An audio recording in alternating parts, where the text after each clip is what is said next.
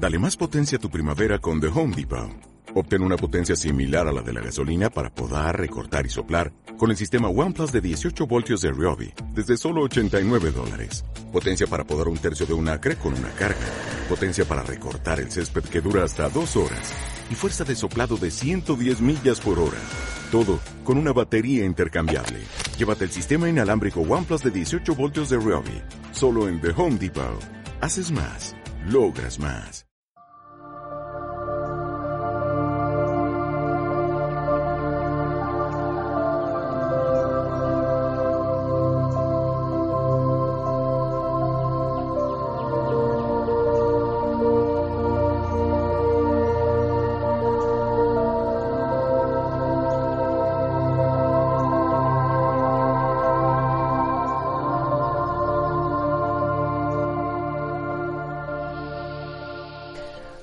Buenas tardes para todos, mi gente de las Marías. Vamos a escuchar una poesía de 1966 que sale en el almanaque Bristol del año 1966. Bueno, dice así. llovía torrencialmente en la distancia del horcón, como adorando un fogón estaban toda la gente dijo un viejo de repente, les voy a contar un cuento, ahora que el agua y el viento traigan la memoria mía, cosas que nadie sabía y yo las diría al momento.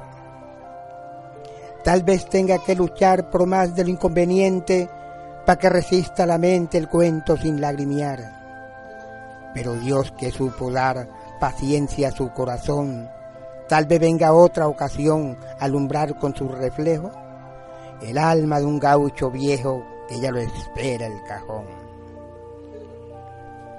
Hay cosas que ya no puedo destallar como es de vida, una porque tengo miedo y otra porque se han perdido.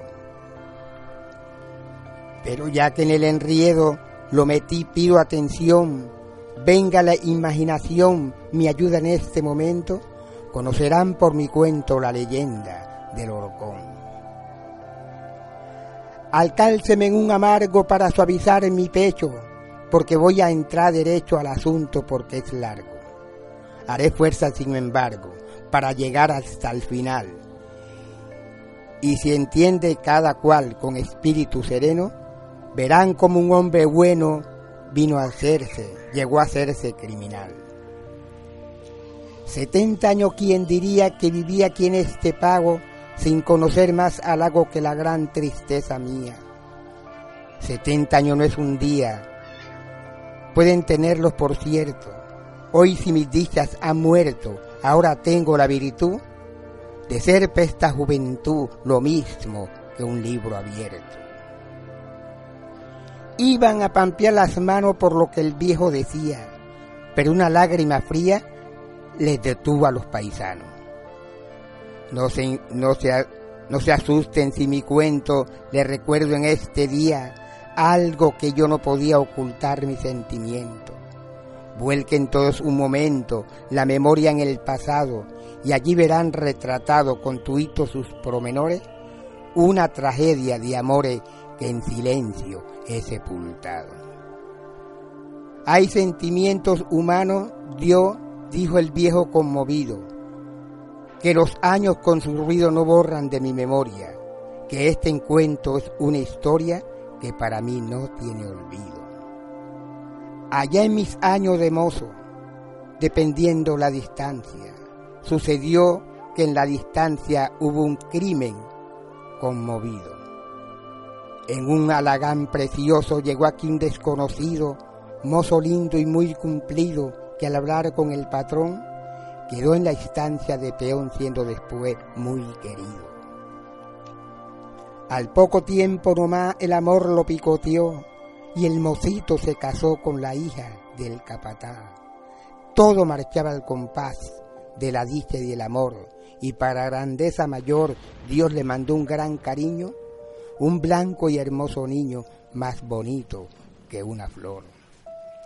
Iban pasando los años muy felices en su choza, ella alegre y buena moza, fuerte y sin desengaño. Pero misterios extraños se hizo de la traición al hijo del motetón, al más querido anhelo, y el fantasma de los celos se clavó en su corazón. Un día fingió una urgencia que jamás la había pensado. Dijo que tenía un ganado, que llevara la tablada, que era una buena volada para ganarse algunos pesos, y entre risas y besos se despidió de su amada. A la una de la mañana del otro día justamente llega el hombre de repente convertido en fiera humana. De un golpe echó la ventana contra el suelo en mil pedazos y avanzando a grandes pasos lleno de rabia y dolor, y vido que su único amor descansaba en otros brazos. Y un sordo movimiento enseguida se sintió, después otro cuerpo cayó y otro cuerpo al momento, ni un quejido ni un lamento salió de la habitación. Y para concluir su misión, cuando los vido disjuntos, los enterró a los dos juntos, donde hoy está ese horcón. En la instancia se sabía que la ingrata lo engañaba, pero nadie le contaba en la desgracia en que vivía.